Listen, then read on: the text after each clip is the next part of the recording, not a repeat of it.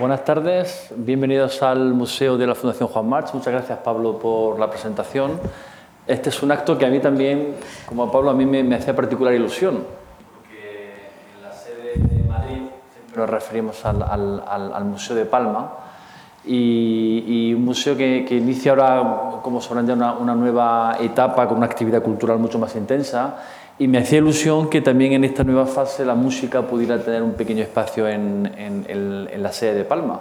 En Madrid, como saben, eh, junto con las exposiciones y las conferencias, la música es una de las actividades principales eh, de la Fundación. Actualmente en el Departamento de Música tenemos, organizamos una temporada de 150 conciertos, eh, algo así como 4 o 5 conciertos a la semana, y, y una actividad que además los interesados pueden seguir porque, como ocurre con esta misma conferencia, también se transmiten eh, por streaming eh, la práctica totalidad de nuestros conciertos y, seguimos en, en, la actividad concertística un planteamiento muy similar al de las conferencias aquí en Palma o las conferencias también en Madrid, que es la idea de seducir al oyente eh, con una propuesta de escucha alternativa. Nos esforzamos por hacer conciertos innovadores, de temas que sean poco frecuentes, compositores no siempre suficientemente conocidos, pese a la valía de su obra, o combinaciones insólitas de compositores o de estilos que hagan al oyente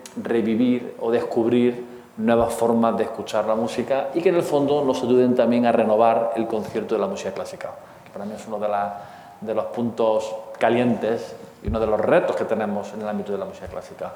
Así que me alegra mucho que en este contexto eh, del, Museo de Palma eh, tengamos hoy la oportunidad de recibir a, José Luis Temes para hablar de un compositor que quizá no sé cuántos de ustedes conocerán.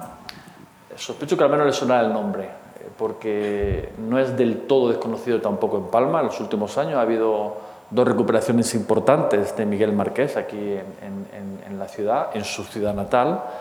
Eh, sin embargo, vamos a hablar de algo que seguramente no conocen y que a partir de ahora van a poder disfrutar, como es el corpus de sinfonías de Miguel Márquez, que se ha recuperado gracias a la labor, diré que infatigable, eh, impagable de José Luis Temes. Una larguísima carrera, más de tres décadas, con la batuta en la mano, eh, muy centrado en, un concepto amplio de patrimonio musical español, también música contemporánea, y en los últimos años, por fortuna, una mirada histórica que nos está permitiendo recuperar algunos de los legados más importantes que tenemos en España y que por razones a veces no suficientemente claras, quizá algo, eso lo haremos también, José Luis, me gustaría por qué en España no hemos sido todavía capaces de reconocer el valor que tienen algunos de los compositores del pasado eh, y que solo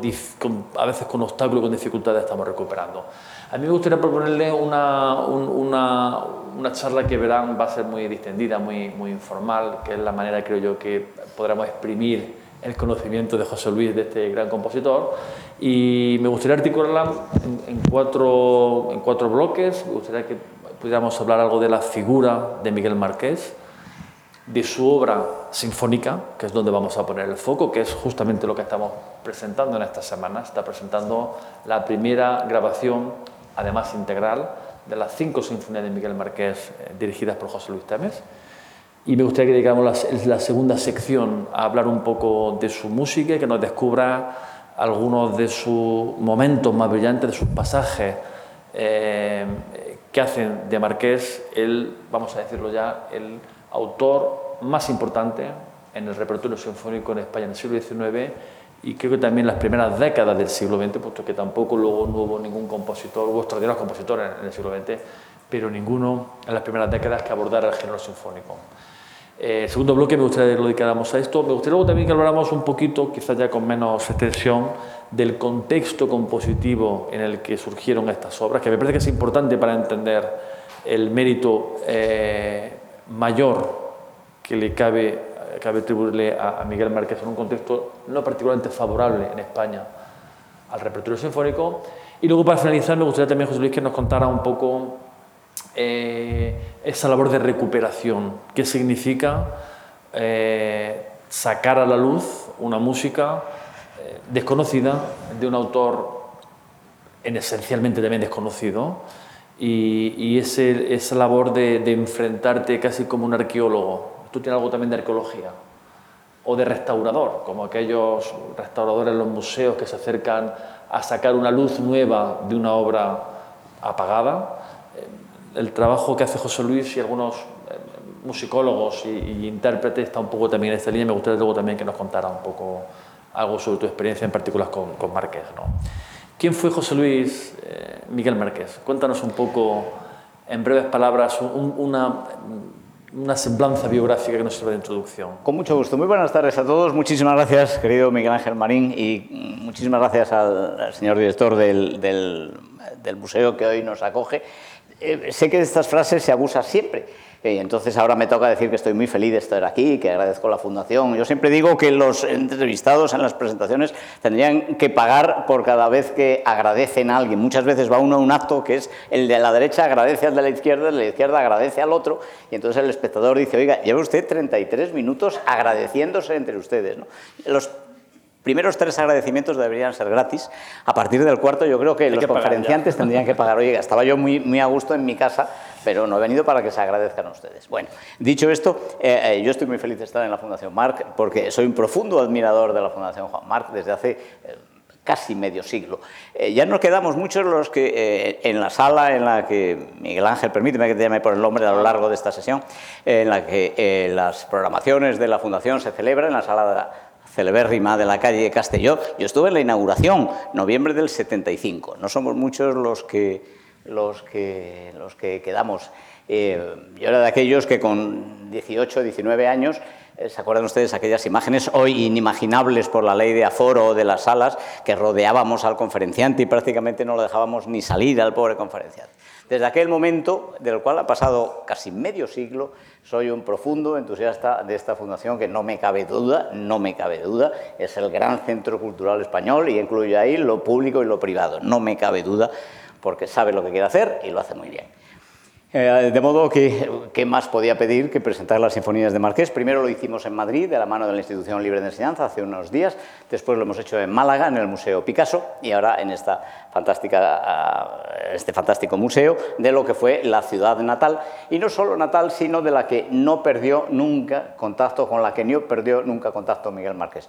Eh, Marqués nace y muere en Palma de Mallorca, pero siempre aprovechaba para venir. Es más, adelantando ya un poquito a su biografía, Marqués quedó eh, deshecho por la muerte en plena juventud de su hija eh, y prácticamente eh, dejó de componer el último tercio de su vida por la muerte de su hija, que nunca asumió, porque creo que es algo muy difícilmente asumible, la muerte de un hijo, y realmente se, se, recluyó en Mallorca y en Mallorca, en Palma, vivió prácticamente todo el final de su vida. Es decir, que no solo nace y muere, sino que él vive aquí muchos años. Eh, pregunta concretísima y difícil de resumir. ¿Quién es eh, Miguel Márquez? Eh, Miguel Márquez es uno de esos personajes extraordinarios de la regeneración española que surge con la generación que conocerá después la restauración borbónica en la figura de Alfonso XII. Es un poquitín anterior a lo que llamamos la generación del 98. Yo creo que mm, que, hay que considerar que año más, año menos, Toda esta generación de la regeneración es lo que luego literariamente conoceremos como la generación del 98, que en general solemos entender que es una generación literaria, filosófica, etcétera, pero que yo creo que hay que ir más allá. Es una generación que, mm, eh, que tiene una idea triste de España, una idea apartada de España por lo que había sido el terrible siglo XIX español la diferencia es que en algunos casos eh, son muy llorones, permítame, no quiero trivializar, pero quiero decir que la generación del 98 es una generación muy triste, muy dramática sobre lo que era España, pero sin embargo hay no pocos creadores que entienden que si nos quedamos llorando no vamos a, ir mucho más allá. Y entonces em, lideran movimientos de acción y de regeneración. Para mí el caso clarísimo es la, la eh, de los Ríos, Francisco Giner de los Ríos, con la Institución Libre de Enseñanza que nos acogía en, nuestro, en la presentación Marqués eh, en Madrid. Y después, unos añitos después, A mí no me cabe duda que Sorolla, que Joaquín Sorolla, que cuyo fallecimiento celebramos este año, el centenario, Sorolla es un personaje del 98. Lo que ocurre es que, eh, sin embargo, es, huye hacia adelante. Es decir, es un hombre que, tiene una visión positiva de España y que sale fuera, se informa y quiere lo mejor para el acto español. Para mí Sorolla es el 98. Para mí el maestro Arbós, por ejemplo, es el 98. Y eso que era un tío muy divertido, muy optimista, en contraposición con la gente que normalmente entendemos como los 98istas, en los que prima la visión triste sobre España. Entonces, esta, Miguel Marqués es un personaje de esa generación Em, que nacen hacia las mitades del siglo. Ahí encontramos también a Chueca o Chapí, que son otros que huyen hacia adelante, incluso con un gran sentido del humor. A mí no me cabe duda de que Chueca es el sentido del humor de la generación del 98, es decir, porque hay una, en el fondo, en, en, el, en, el, en los, las eh, obras de género chico de, Chueca, en el fondo, en La Gran Vía, en Agua Azucariosa Aguardiente, hay una visión... Eh, no, triste, pero sí una visión muy chiquitita de España, pero nunca hay drama, nunca hay drama. Aparece el obrero, aparece las clases sociales, pero nunca de una manera dramática. Es, como una especie de guiñol, ¿no? Esa es la virtud que tiene Chueca. Chueca es la sonrisa de la generación del 98. Y, y en ese contexto, figuras como Miguel Marqués, que dicen que también en España podemos componer como han compuesto los grandes del romanticismo internacional, como los Beethoven, como los Schumann, como los Schubert, como los eh, Mendelssohn o como los Berlioz. no, olvidemos que eh, Miguel Marqués es alumno de, Berlioz. Es, ese punto es importante recalcarlo también la estancia de París. claro. Marqués nace en Palma pasa sus primeros 15, 16 años eh, con la primera formación en el ámbito posiblemente del, Círculo Mallorquín, que fue una institución importantísima en el siglo XIX cultural y musical específicamente en Palma, eh, y un talento sobresaliente, y ahí consigue pasar por París del año 58 a la década de los 60, un periodo muy breve pero muy intenso, suponemos, que es justamente lo que estás comentando, el contacto con, con Berlioz. Cuando es alumno de Berlioz. El siglo XVIII español, que tan maravillosamente conoce Miguel Ángel, se fija sobre todo en la, en la clásica Italia, es decir, el modelo es Italia. Eh, lo es en toda la música. Si hoy decimos toda la terminología musical que estamos asistiendo a un tiempo adagio, esto es alegro, el otro es pizzicato, todo eso es en italiano porque el siglo XVIII importa hasta la terminología. ¿no? Después, el siglo XIX se eh, comenzará poniendo los, eh, la, eh, la vista en lo que sucede en el eje alemán austriaco, muy especialmente con el romanticismo, pero sin embargo en este momento de la generación de Marqués, París pide la voz. París pide su voz. Y entonces Marqués viaja. También es posible que fuera técnicamente más fácil ir a estudiar a París, probablemente como toda aquella generación. ¿no? Y no olvidemos que muy poquito después, la Exposición Universal de 1889 eh, pues pondrá a París en la, en, la, en la punta de lanza de la novedad cultural, sobre todo por una razón, porque en las, exposiciones de París serán las primeras veces que aparezca en, la, en nuestra Europa, por así decir, en la Europa de siempre, eh, eh, el arte ruso, el arte japonés y el arte chino, que deslumbrará a los grandes creadores. ¿no? Es decir, es, primero es Italia, después es Alemania, Austria, pero para esta generación la meca es París. Con lo cual podemos, podemos imaginarnos a un marqués joven, veintañero, eh, en plena efervescencia todavía de aprendizaje y con ávido de aprender, en lo que entonces era, eh, como se ha definido, el, centro cultural, la, capital cultural en Europa, que era París, eh, absorbiendo posiblemente a través de Berlioz, a través de la escena teatral parisina, porque no olvidemos, eh, Marqués en este momento quería ser, como todos los compositores españoles, quería ser un compositor de teatro musical, en particular de ópera que fue luego la gran aportación y la gran trayectoria por la que ha pasado a la historia, aunque además Márquez tuvo la particularidad de hacer producción sinfónica, vamos a hablar un momento de esto.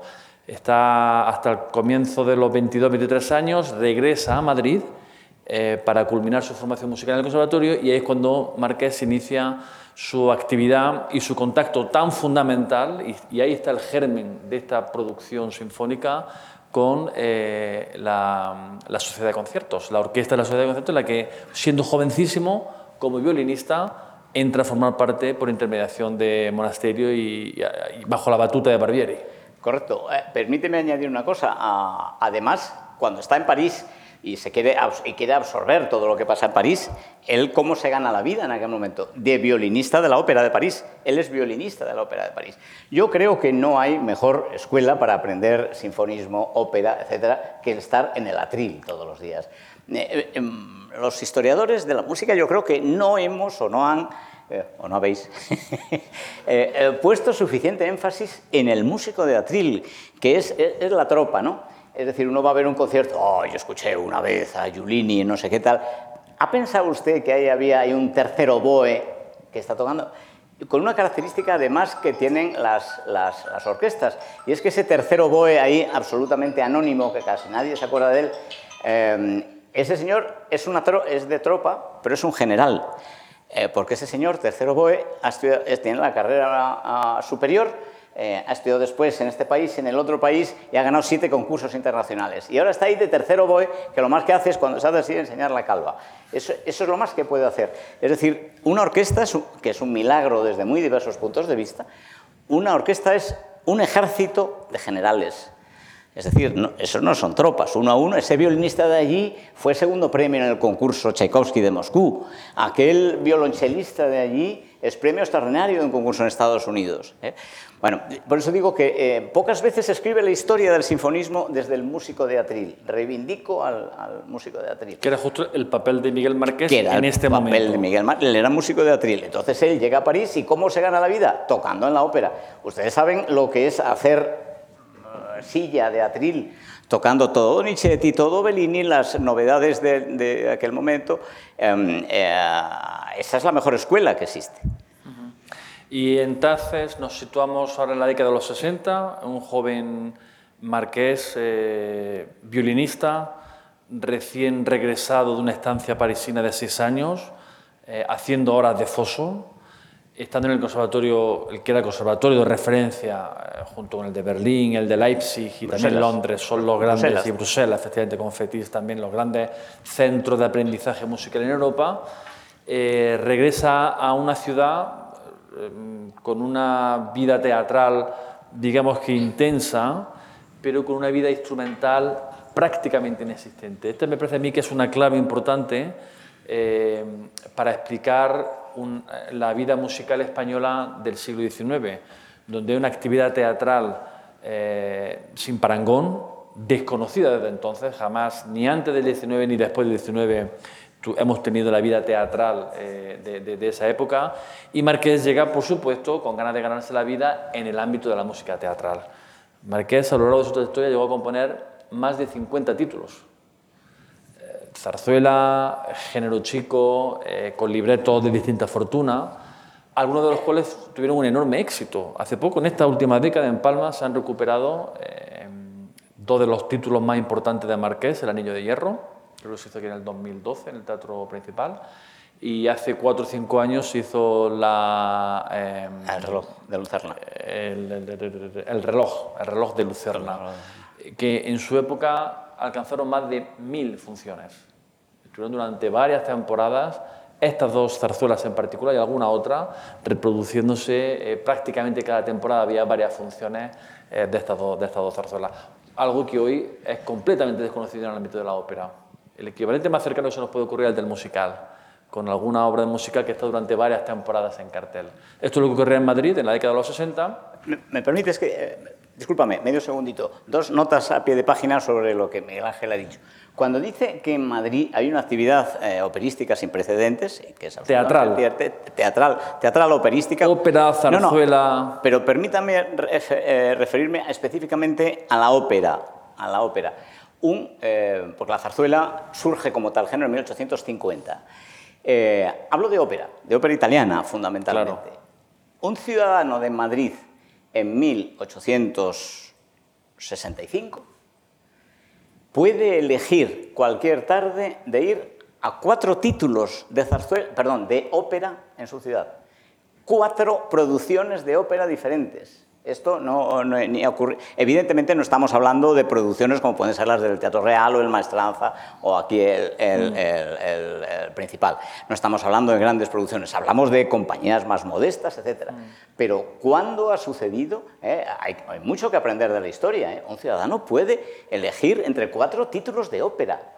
Cuando llega ya el boom de la zarzuela, apaga y vámonos. Hay momentos en que hay 12 y 13 títulos de zarzuela. ¿eh? Simultáneamente en cartel, ¿no? Simultáneamente. Esto es, en sí, Madrid llega a tener 18, 18 teatros eh, musicales, escénicos al mismo tiempo. Estamos hablando de un Madrid de 300.000 habitantes aproximadamente. Esto estaba en la década de los 60. 60, 70 Y ahí justamente, José Luis, me interesa mucho que hayamos, hayamos llegado a este punto de un joven con talento formado en París que regresa al centro más importante de actividad musical y teatral en particular que hay en España, que es Madrid, y que sin embargo en la década de los 70, que es la década fundamental para nosotros, para lo que queramos eh, presentarles hoy, decide escribir nada menos que cinco sinfonías. Bueno, no decide 5, decide empezar. Bueno, a lo largo de la década de los 70, Escribirá desde el año cinco, nada 68, 69 Sí. hasta 1880, en esa década amplia de los 70, acaba componiendo cinco sinfonías. Esto, esto es relevante solo por, por- con el dato, ahora veremos también que es relevante por la parte del contenido musical, porque vamos a tener la oportunidad de escuchar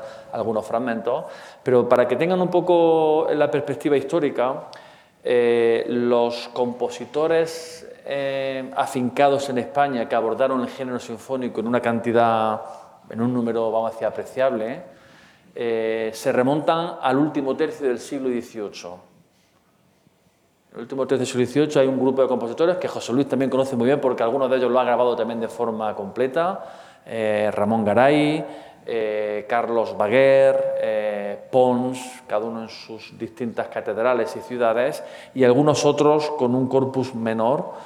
Y desde principios del siglo XIX, tras la invasión napoleónica, decimos, podemos decir que la, la sinfonía desaparece de la escena musical española, decrece sustancialmente también en otras muchas ciudades europeas y solo empieza a resurgir en la década de los 70 con la aportación de Miguel Marqués, que no será igualada hasta pasadas muchas décadas. A mí me parece que esto es importante para, digamos, situar en su contexto histórico la importancia de la figura de Miguel Marqués.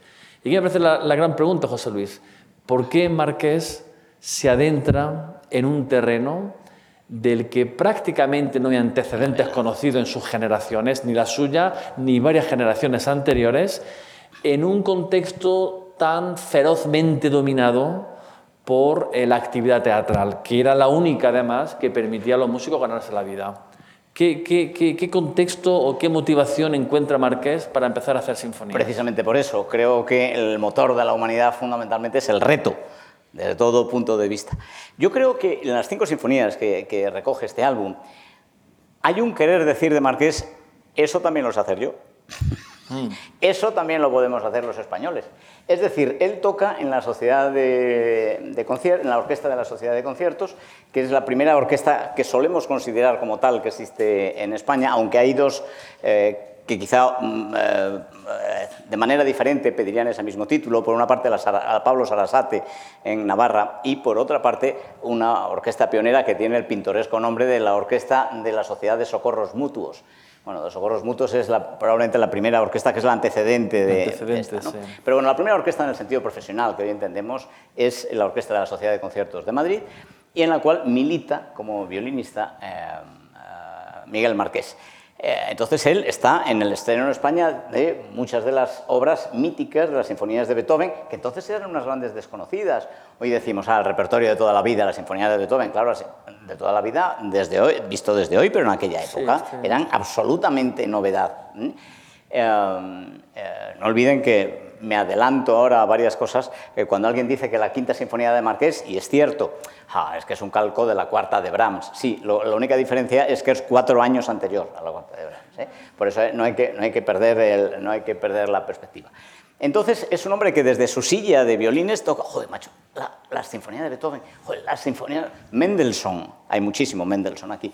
Y entonces él queda deslumbrado por todo eso, entonces es una especie de querer decir, ¿y España por qué no? ¿Y por qué no lo podemos hacer? Yo creo que es una especie de reto, sobre todo la primera sinfonía, de decir, eso también lo, lo podemos hacer nosotros, eso también lo sabemos hacer nosotros. Estamos en un momento, digamos, de, eh, en el que se quiebra la, la tradición dominada exclusivamente por, Por el escénico. repertorio teatral, con la influencia sobre todo italiana, claro, la ópera sobre todo es sobre italiana, luego también hay un trasfondo ahí, una- una- un debate muy intenso, no vamos a entrar ahora, ¿no? sobre la existencia o no de, la- de ópera en español.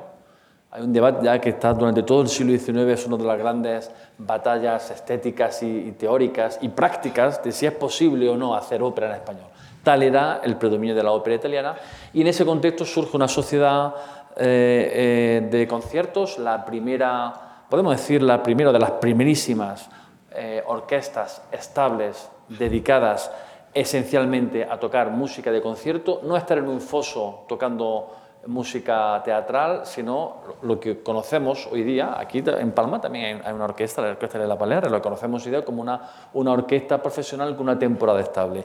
Esto, este momento importante surge en España en la década de los 70 con esta sociedad de conciertos de la que Marqués forma parte eh, forma parte de la plantilla y eh, que empieza a necesitar un repertorio. ¿no? Podemos decir que es, ese contexto orquestal el que, el que anima a Marqués a adentrarse en un terreno, en una senda que, es, un reto. Pero permítanme ustedes que les eh, haga reflexionar, si me permiten, que el reto es mayor todavía de que lo, lo que nos parece. No solo porque no había, como muy bien dice Miguel Ángel, un público que demandara lo instrumental, sino porque mi queridísimo y admirado maestro Federico Sopeña, eh, insistía mucho en algo que es dificilísimo explicar a, la sociedad de hoy, pero que en además en, sus palabras absolutamente maravillosas y humanísticas revestía, era, llorábamos los alumnos cuando nos lo contaban, porque es de una sutileza enorme. Ustedes se dan cuenta el lujo que es para la cultura occidental llegar a la música solo instrumental es decir, la intuición musical de lo que llamamos música es que la música, la historia de la música, tirando para atrás, es algo que acompaña las tareas del trabajo, la declaración amorosa, las, eh, eh, por supuesto la adoración religiosa, etc. Pero siempre al servicio de algo. Desde el momento en que hay un señor que con un solo laúd Gling, dice, pues esto que normalmente era acompañamiento, que estaba al servicio, esto ya ahora no es ni acompañamiento ni al servicio de nada, ni tiene texto. Esto es la sustancia en sí misma, o el, clave.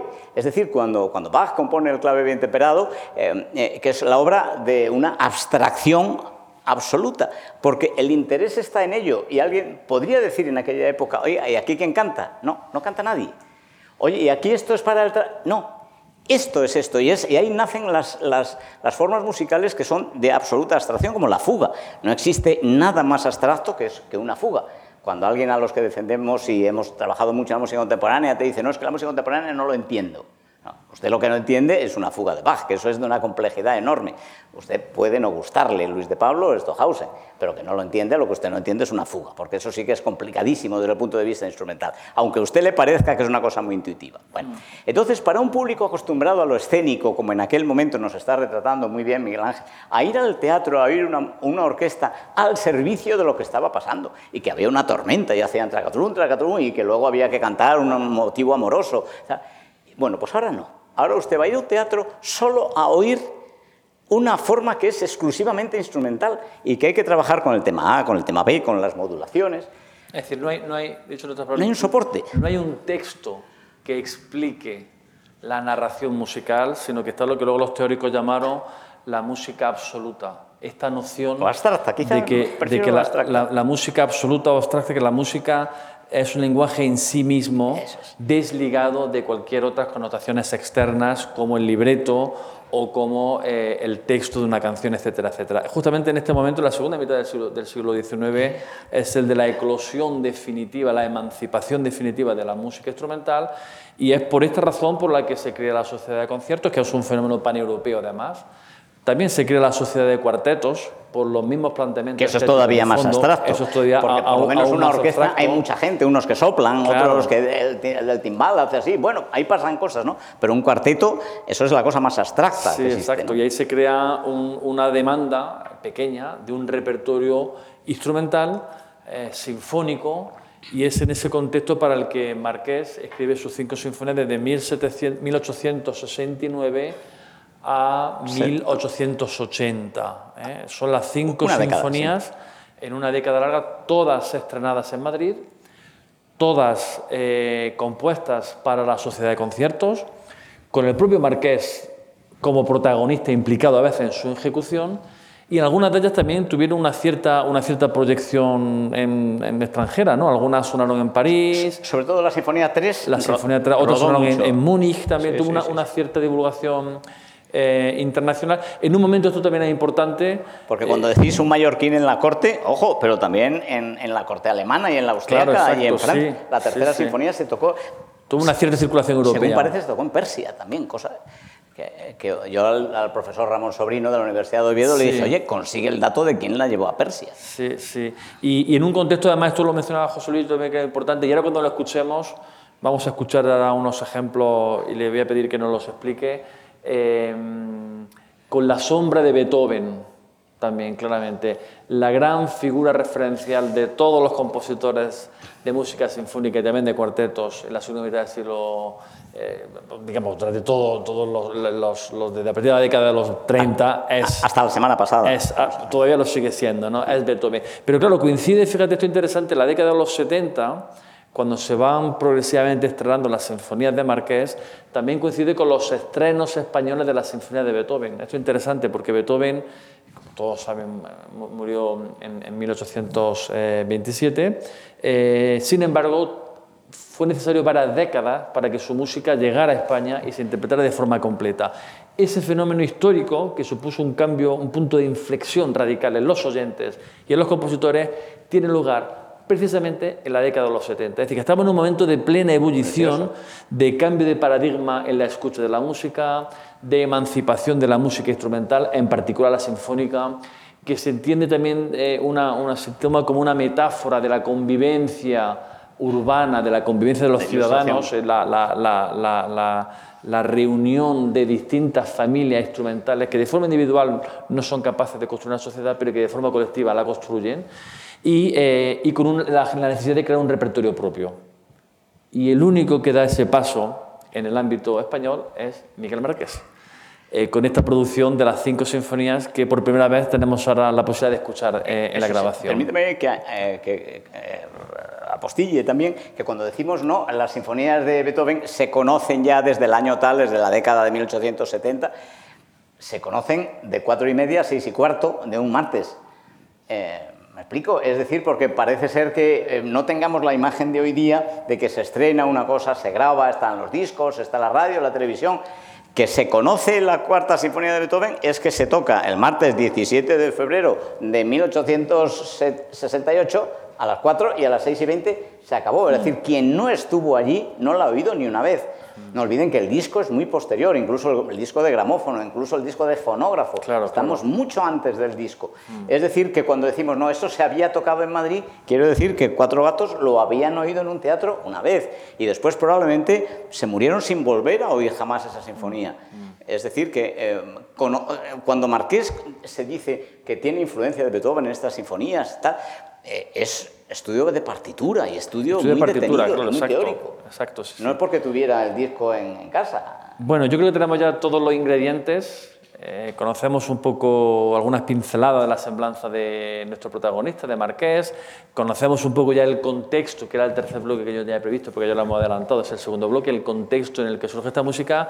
Y me parece que ha llegado buen, buen momento para, para escuchar. Y para, y para seleccionar, le pedí a José Luis que seleccionara cuatro o cinco ejemplos eh, relevantes en su opinión, los más significativos de ese corpus. Son cinco sinfonías, cada sinfonía tiene cuatro movimientos, son en total 20 movimientos, 20 tracks, ¿no? los que tienen esos tres CDs con la integral eh, eh, de las sinfonías. Y, y, vamos a escuchar pues, cuatro o cinco con mucho gusto. Mm, comienzos posiblemente de otros tantos movimientos de las distintas sinfonías. Hago una observación meramente práctica a los aquí presentes en la sala que hemos estado comentando antes. Por razones de para que se oiga en streaming, aquí hay que oírlo extraordinariamente bajo, muy por debajo del volumen en el que sería una escucha normal. Ustedes nos disculpan, pero es por razones de que el streaming esté normalizado, razones técnicas. Ah, hay que decir también que eh, ya tienen ustedes todas estas sinfonías en las plataformas de distribución, es decir, que la presentación es del CD físico, pero ya están Spotify, iTunes, eh, YouTube Music, etcétera. Todo eso está ya disponible. O sea, lo importante es que mañana un señor desde Hamburgo o desde Lima puede darle a la maquinita y ya oye todas las sinfonías. Entonces digo, lo vamos a ir aquí a oír, es extraordinariamente bajo, pero bueno, luego la pueden escuchar Pri- ustedes primer ejemplo. Primer ejemplo. Primer audio. Una de las cosas que más le llama al, al- al espectador que conoce las sinfonías de Marqués en aquella época son sus tiempos lentos. Porque para el espectador de música clásica, y eso yo creo que sigue sucediendo todavía, una de las cosas que les resulta más profunda, incluso cuando un cantautor dice, no, esto- este tema lo ha hecho con orquesta, es cuando sale, ¿verdad?, en los tiempos adagios rotundos, esa sonoridad de la orquesta eh, dramática. Los adagios son muy impresionantes en general, mucho más que quien está acostumbrado a la zarzuela o a motivos así como más divertidos. ¿no? Entonces, una de las cosas que se destaca mucho en Márquez es, son sus tiempos lentos que emula a su maestro eh, Berlioz. Los tiempos lentos de las sinfonías, ustedes cuando lo degusten, son admirables. Vamos a oír dos. El primer ejemplo nos lleva al, al tiempo lento de la cuarta sinfonía.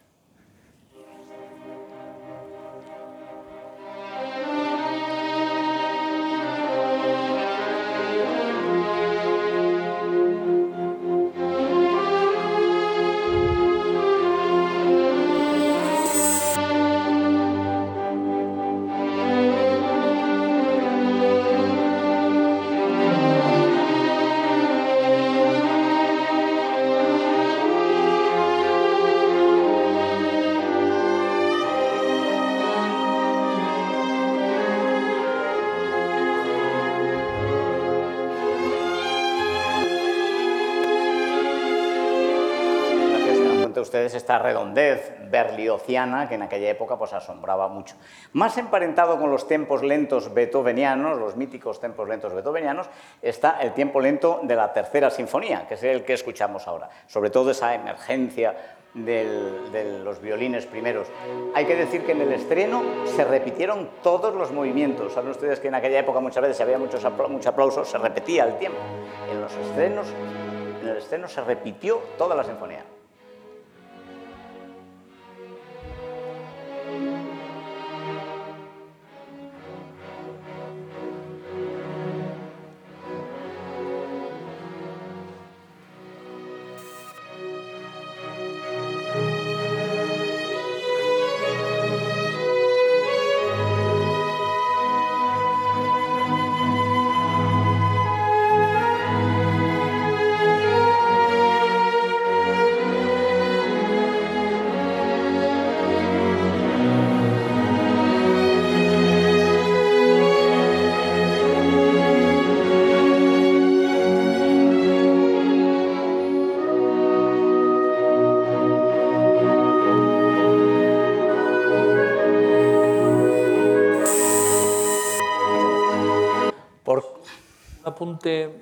Contexto también para la escucha. Las cinco sinfonías mantienen el esquema Todos, sí, sí. establecido formal de la, de la sinfonía del siglo XIX. Es decir, cuatro movimientos. el primero forma sonata. El primero forma sonata alegre, un movimiento rápido. eh, después un movimiento Lento, en segunda posición. Es. Un scherzo, trío, minuetos, siempre, siempre el tiempo ternario más o menos de carácter danzable. Y un cuarto movimiento de nuevo en, brillante, muy brillante de y muy- con sus pequeñas variaciones en algunos de los casos, pero básicamente ese es el esquema. Eh, claro, si tú quieres demostrar que eso también lo sabes hacer, no te, Sigue no las pautas establecidas. No te preocupa eh, escaparte de la forma. Es decir, Beethoven se podía escapar de la forma porque para eso lo había creado él, o, o- o no digamos luego eh, Mahler, ¿no? Pero si lo que quieres demostrar es que tú también sabes hacerlo, lo que haces es algo muy siguiendo ese mismo modelo, aunque hay algunas pequeñas Bueno, escapatorias. además también es cierto que los compositores contemporáneos, tú mencionabas antes a Brahms, que no, que no hasta donde sabemos, no, fue, no era todavía conocido en España. Nada. Y, y las cuatro sinfonías de Brahms mantienen una estructura similar a la que estamos hablando de Marqués, quiero decir que eran los patrones formales, o la estructura formal eh, del género sinfónico Histórico. Histórico se mantenía todavía perfectamente intacto en este como en las momento. sinfonías de Schumann o en las seis de Tchaikovsky, excepto en el cambio de la, en, la, en la patética de los tiempos dos últimos que están cambiados para que termine de manera desoladora. Saben ustedes que en la sexta sinfonía el, tercero era el cuarto y el cuarto era el tercero, pero él lo, cambió para que la sinfonía termine eh, de manera absolutamente desolada y el espectador quiera pegarse un tiro, que por otra parte es lo que hizo él. Es, como ustedes saben, es una sinfonía mm. escrita solo unas semanas antes del suicidio de, de, de, Tchaikovsky. Oímos un cuarto tiempo brillante y desde luego absolutamente bajo la sombra de Rossini.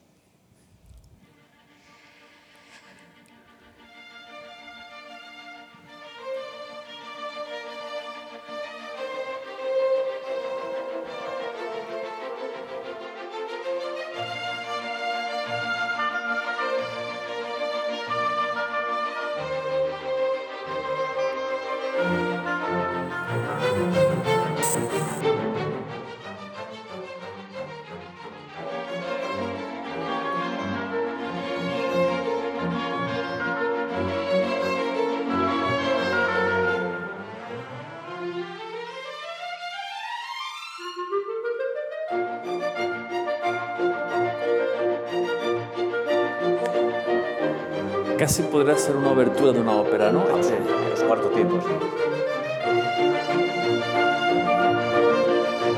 El siguiente ejemplo... Podríamos entonces, decir que en el corpus sinfónico de Marqués eh, se mezcla el ideal germánico encarnado fundamentalmente en Beethoven, que es la gran referencia absoluta, y Mendelssohn, correcto, efectivamente. Beethoven y Mendelssohn, que son las grandes referencias eh, sinfónicas en toda Europa con, eh, al menos en el caso español, eh, con, una, con un cierto halo italiano.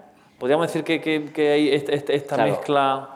Es que era, yo creo que es que era... Pese a que la tradición sinfónica italiana es prácticamente inexistente. la tradición italiana es una tradición de ópera, no es sinfónica. Pero esto que acabamos de escuchar es una obertura de Donizetti, absolutamente, o de, posteriormente de Rossini.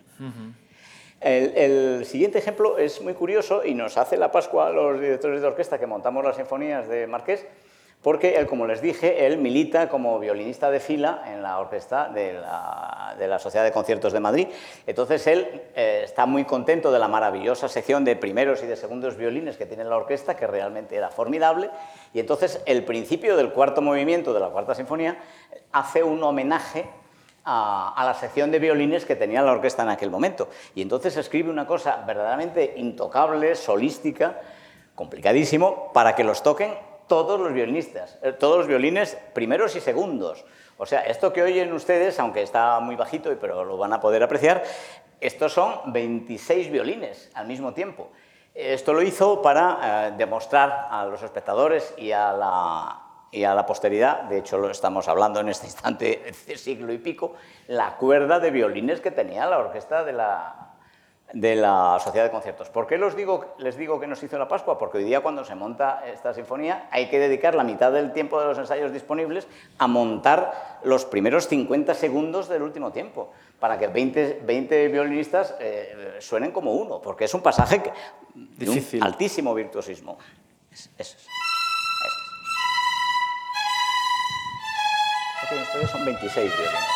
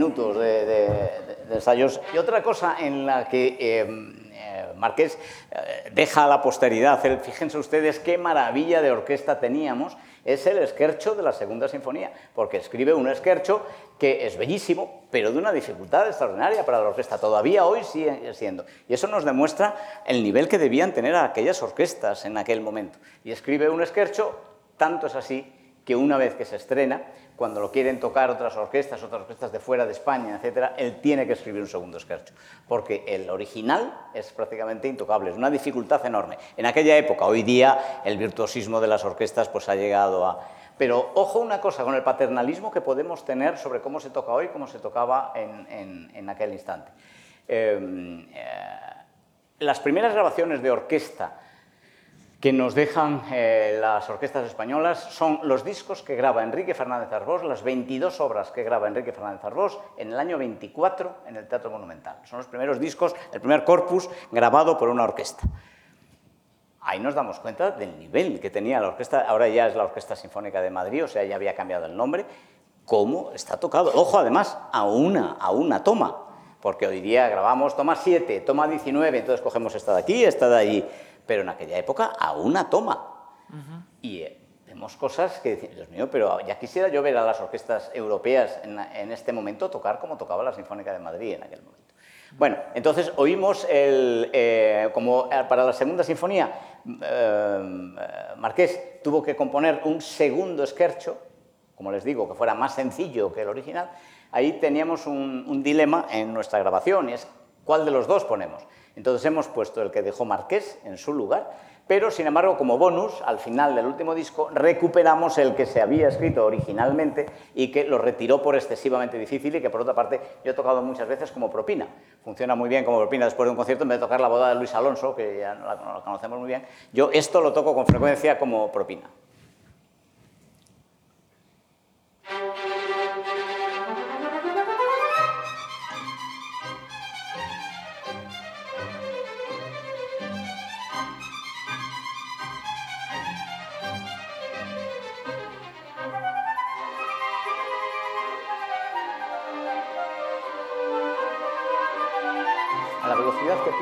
Es casi intocable, está al borde del, del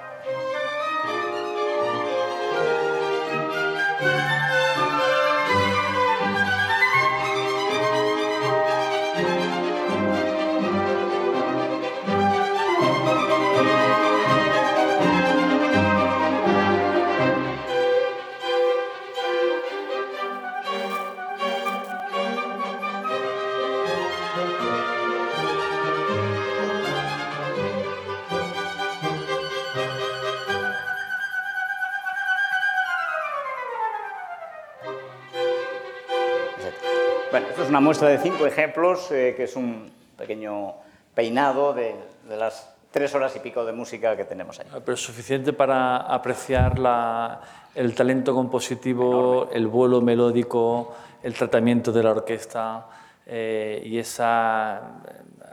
Hay que profundizar más para intentar identificar de qué forma Marqués posiblemente sabe amalgamar todas las influencias, eh, como, ocurre en todo compositor, todas las influencias que recibe de los que son referencia en su momento, para a partir de ahí crear un lenguaje propio, un sello distintivo. Y este es el proceso que ahora, gracias a esta grabación integral, vamos a poder empezar a, reflexionar y a, y, a, percibir como oyente y como, y como melómanos. ¿no? Eh, la Quinta Sinfonía de 1880, eh, una década, vamos a decir, prodigiosa, no todas las sinfonías tuvieron el mismo impacto en la prensa. Eh, Paradójicamente tuvieron menos las dos últimas. Claro, la primera fue saludada como, como la, el gran, revelación. Eh, la gran revelación de la, de la, de la música española, eh, con distinta fortuna además también en su época, porque muchas de ellas se interpretaron no solo en el extranjero, hemos visto el caso de París y Múnich, un par de ellas, también por distintas ciudades españolas, cuando la orquesta de la Sociedad de Conciertos viajaba eh, en los conciertos, las giras de verano que hacían por distintas ciudades. Es una música que tuvo una cierta, una cierta circulación, también un cierto éxito en la imprenta, una de ellas creo que fue... Tercera. La tercera fue, fue eh, impresa. Eh, a mediados de la década de los 80, Marqués una figura ya plenamente consolidada, plenamente reconocida y autorizada en la vida musical madrileña. Em, deja ya la orquesta y se dedica fundamentalmente a componer, eh, con bastante éxito hay que decir, no todas las zarzuelas que hace tienen el mismo éxito, pero en general es un compositor reconocido, apreciado y empieza a recibir encargos de distinta naturaleza eh, como presidente de las sociedades o como compositor de referencia, eh, incluso saludado por también Alfonso, el rey Alfonso eh, Alfonso XII, que asiste, que asiste al, estreno de la, de la, tercera. De una sinfonía y, lo saludan como, como, un gran compositor bien establecido. Y a mediados de la década, eh, de los principios de la década de los 90, eh, da un giro, un giro brusco en su trayectoria, en parte por el fallecimiento de su hija, eh, quizá en parte, como dijo alguna, alguna crónica, cansado del, del, ruido triunfal de los escenarios madrileños, y Marqués decide regresar a su, ciudad natal, decide regresar a, Palma, ciudad de la que no había llegado nunca a desvincularse, porque durante sus periodos, sus décadas gloriosas, esos 25 años de actividad frenética en Madrid, eh, mantiene un contacto regular con Palma, suele pasar muchas de sus vacaciones en Palma, mantiene los lazos institucionales y personales eh, con la isla y bueno, pues tiene cierto sentido que en un momento en el que decide, con poco más de 50 años, todavía con una actividad que es el momento que se recoge en este cuadro que tenemos en este, cuadro, momento. Eh, decide trasladarse a Palma. Este cuadro hasta hace tiempo, hasta hace muy poco, no sé si hoy todavía estaba en sesión de, en la sala de plenos del Ayuntamiento de Palma, no sé si sigue estándolo o no. Cuando, cuando inicié el proyecto de recuperación de Marqués, que hace ya 10 años, 11, eh, este estaba en el salón de plenos. Que si recuerdo bien era la antigua sede del Círculo Mallorquín, con el que eh, Marqués no solo había iniciado de niño su actividad musical en el Círculo Mallorquín, que fue como una de las, quizá la principal eh, institución musical en Palma durante el siglo XIX, sino que luego cuando regresa ya de Madrid como una gran figura eh, reconocida y apreciada también por sus conciudadanos, mantiene, de nuevo recupera una relación muy cercana con el Círculo Mallorquín y mantiene una cierta actividad compositiva no en el ámbito del teatro musical, desde luego tampoco en el ámbito sinfónico, por desgracia deberíamos decir, porque en un periodo de madurez posiblemente hubiera alumbrado eh, grandes sinfonías que hubieran completado ese catálogo, eh, pero mantiene una cierta actividad eh, compositiva en el ámbito de la cámara y en el ámbito, vamos a decir, de, la, actividad musical local, ¿no? con, con, con obras eh, reconocidas y, estrenadas. ¿Algún poema un sinfónico? poema sinfónico, exactamente. Eh, uno se llama, por ejemplo, Gloria Mallorca. Eh, se mantiene una, cierta actividad compositiva eh, y recibe el reconocimiento de su conciudadano. Incluso es, hijo adoptido, hijo predilecto del ayuntamiento y, o sea, digamos que una figura bien reconocida y bien asentada hasta el año de su fallecimiento en, en 1918 con, con 76 años. A partir de entonces, como pasa tantas veces con tantos compositores, pese al éxito y al reconocimiento que había tenido en vida, Marqués eh, va poco a poco penetrando en el espacio tenebroso del, olvido. Del olvido, ha quedado precioso la frase. ¿eh? del olvido de, la vida, de la vida musical, no, ya solo en Palma, sino digamos en general eh, la vida musical española, por una serie de razones complejas. ¿Tiene calle en Palma? Los que ¿Tiene calle en Palma, Miguel Marqués? Sí. Mm. Em, y ahora, ya para terminar, José Luis, me gustaría que retomáramos un poco esa mención que hacía de cuando empezaste eh, tu interés por Marqués hace 10 o 11 años. Tenemos que partir, el punto de partida aquí son las ediciones que preparó el profesor Ramón Sobrino en la década de los 90. Esta música está editada, esto también forma parte de la sorpresa y, y también quizá merece alguna reflexión. ¿no? Una música, la música que no está editada, hay que reconocer que es difícil para el músico poderla interpretar. Eh, porque los músicos hoy día tienen cierta dificultad o cierta pereza por coger una fuente del archivo eh, copiada a mano y ponerla en una tele y tocar. Eh, y está de tal forma establecido que hasta que la música no se edita, no se transcribe, no se prepara en una notación, digamos, moderna y perfectamente legible por los músicos, pues está, está aceptado que hasta que ese paso no se produce con la música, no se puede hablar de una recuperación. Sin embargo, en el caso de la Sinfonía de Marqués, este paso ya se hizo en la década de los 90. Entre 1993 y 2003, en esa década, de nuevo una década, el profesor eh, Ramón Sobrino, que es una de las, personas que más ha estudiado, uno de los colegas que más ha estudiado la música sinfónica española en el siglo XIX, él ya editó la música. Y ya, ya en esos estudios y en algunos trabajos que publicó, eh, ponía de manifiesto la importancia extraordinaria que este corpus sinfónico tenía eh, para la cultura musical española. Y siendo eso así, solo fue gracias a una figura infatigable e incansable como José Luis, eh, que esta música eh, eh, empezó a grabarse hace ya años y solo ahora, después de mucho tiempo, ve la luz. Cuéntanos, José Luis, ese proceso, tu experiencia con Marqués y ese proceso tan, tan sorprendentemente prolongado. ¿Cómo es posible que una música que ya se publicó hace 30 años... Pero no es excepción, querido Miguel Ángel. El, dedicarse a la recuperación del patrimonio musical español es un ejercicio de paciencia, sobre todo, eh, y sobre todo de, luchar contra las instituciones. No es, yo no soy llorón, a mí no me gusta, no nos hacen caso, no, no, no, no creo que por ahí se vaya a, ningún, a ninguna parte buena. Pero eh, sacar este tipo de cosas, permítanme decirles que este es mi disco 110 de Patrimonio Musical Español. Bueno, quiero decir que ya son, son cuarenta y tantos años de discografía de música española. Eh, todos los proyectos, con rarísimas excepciones, son un ejercicio de paciencia, de pegarte con las instituciones. Em, por encima de todos, lo digo con toda franqueza, el Ministerio de Cultura, es decir, es, un ejercicio de pegarte con el Ministerio de Cultura, el principal enemigo de, este tipo de, recuperaciones, en contra de lo que todo es poner eh, palos en las ruedas de la bicicleta, etcétera, etcétera. Entonces, eh, ¿acepta usted eso? ¿Es un ejercicio de paciencia? Sí. ¿Que no lo acepta? Pues dedíquese usted a otra cosa, porque esto es así. Es como el, bombero que tiene miedo al fuego. No, es que mira, es que me han llamado para apagar un fuego. Es que es su profesión. ¿no? Es decir, quien quiera dedicarse a la recuperación de patrimonio sabe que tiene un público eh, que lo espera. Hoy día, ahí sí hemos cambiado, probablemente y para bien. Hace veintitantos años eh, el público de la música clásica solo le interesaba Mozart y Beethoven. Hoy día hay un público que, que recibe con enorme entusiasmo las sinfonías de Marqués o los cuartetos de Conrado del Campo por hablar de dos eh, corpus que nos afectan muy personalmente a, ambas personas. ¿no?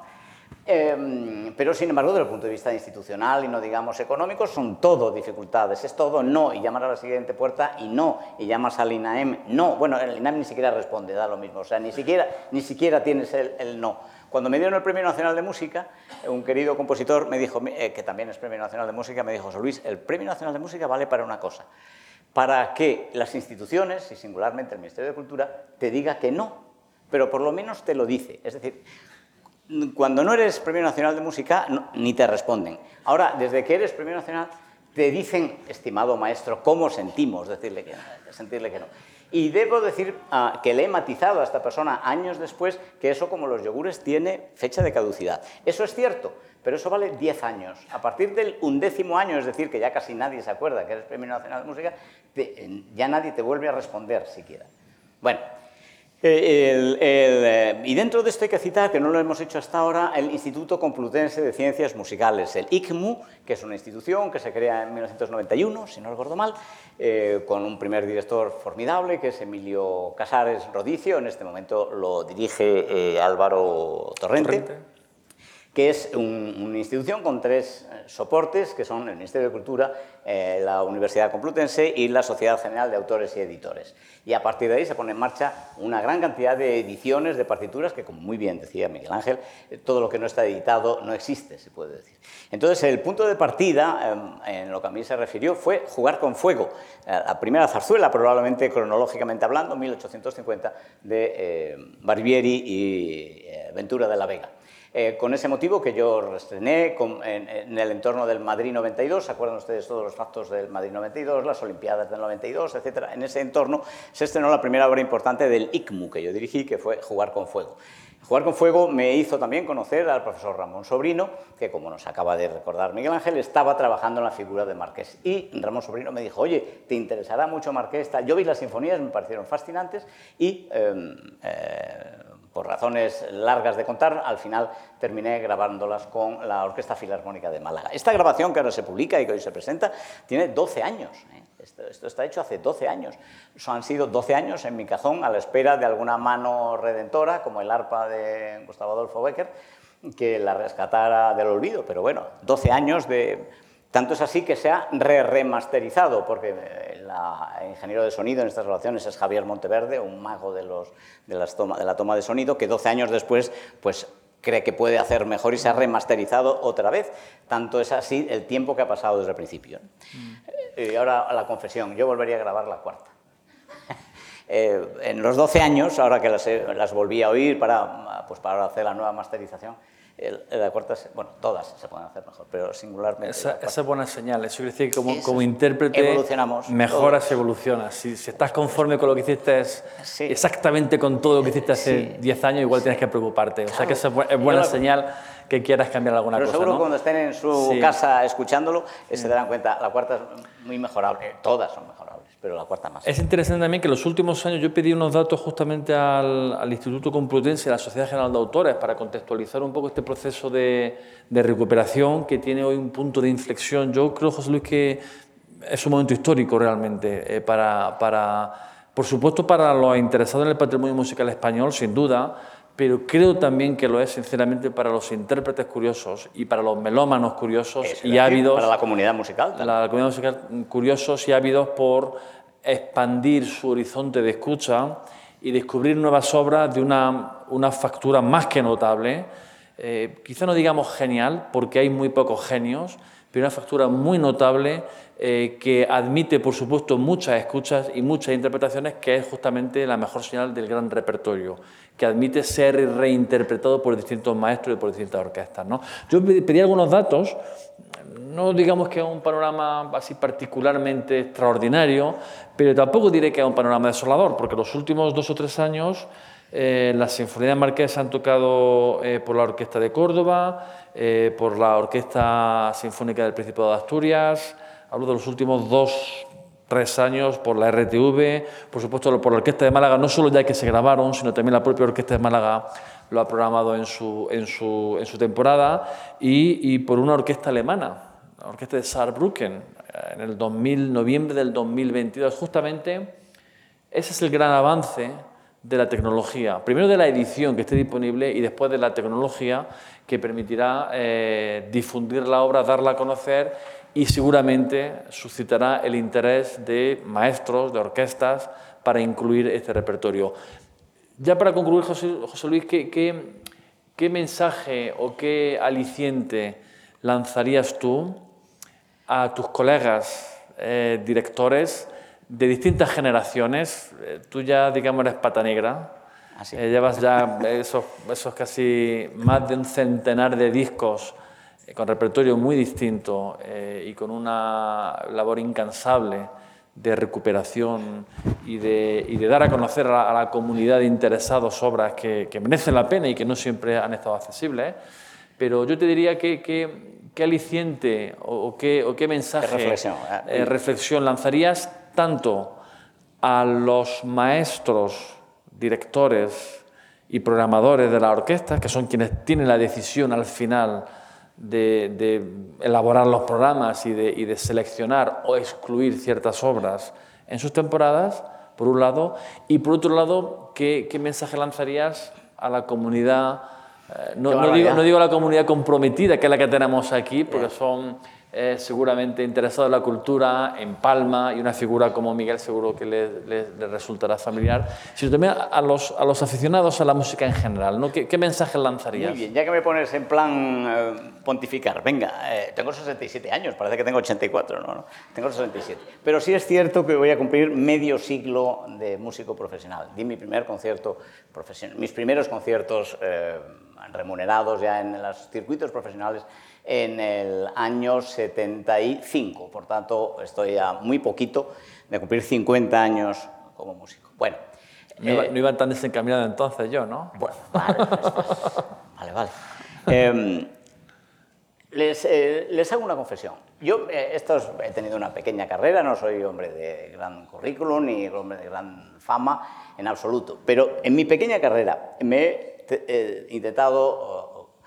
Ha, ha, habido dos pasiones personales. Por una parte, la que estamos aquí centrando toda la sesión, el 99% de la sesión, que es nuestra historia musical, recuperar nuestra historia musical tan, iba a decir maltratada ni siquiera, sino tan poco tratada, tan poco conocida. Pero también otro, que es la contemporaneidad la novedad, las músicas que no son habituales.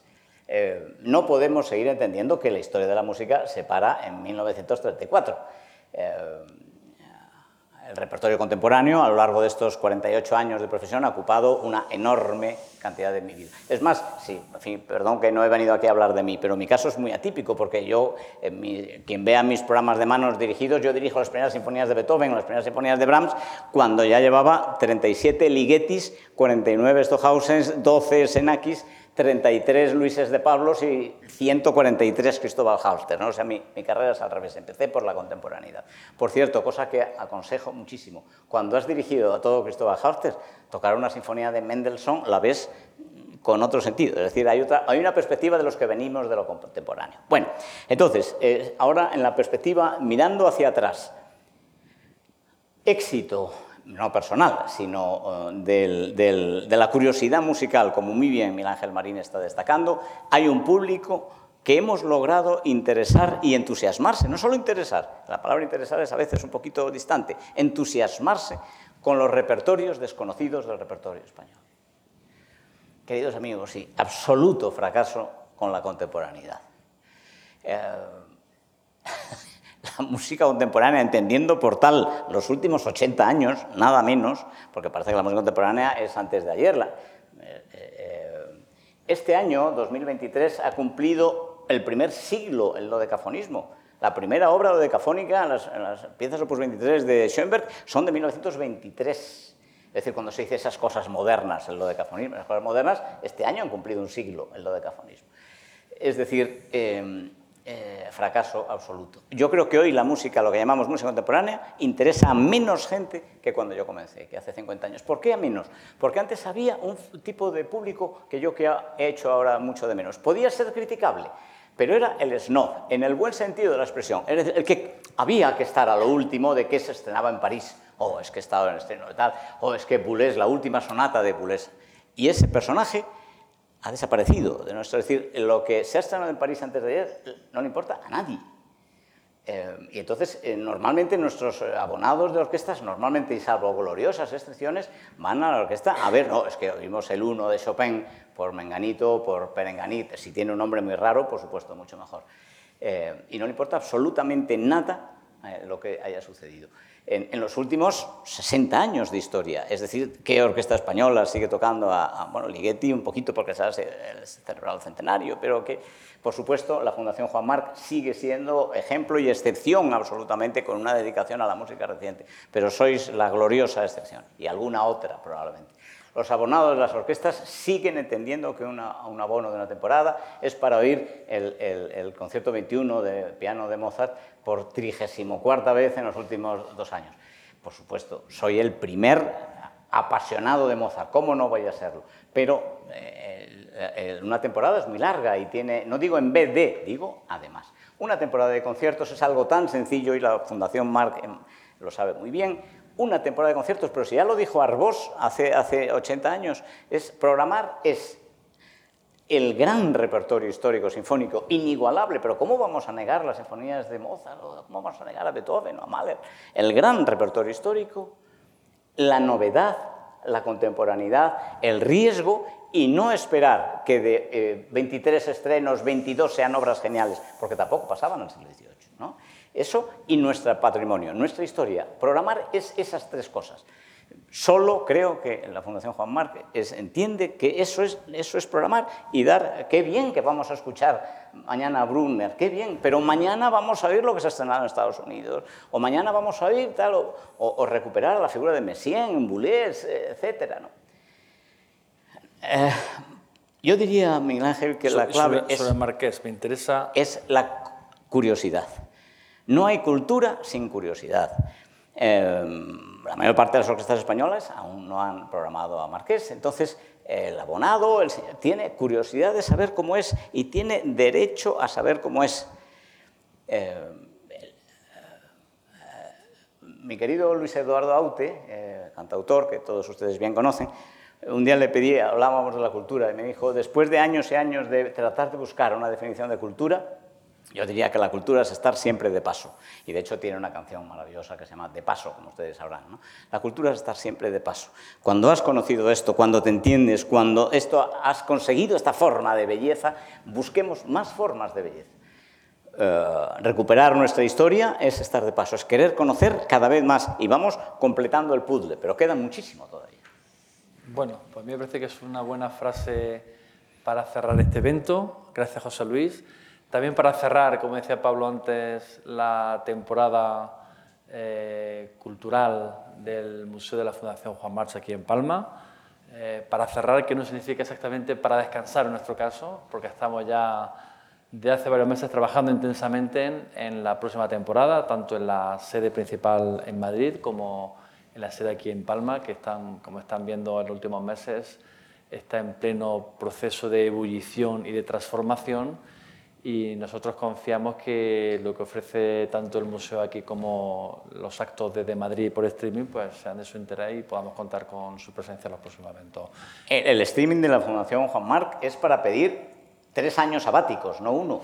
Es decir, por favor, pidan eh, permisos sin empleo ni sueldo, aunque no le den años sabáticos sin sueldo, y dedicarte tres años a marc.es.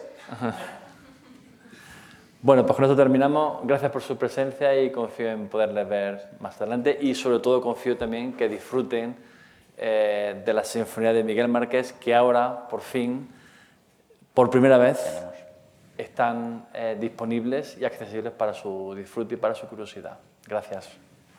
Gracias. Gracias.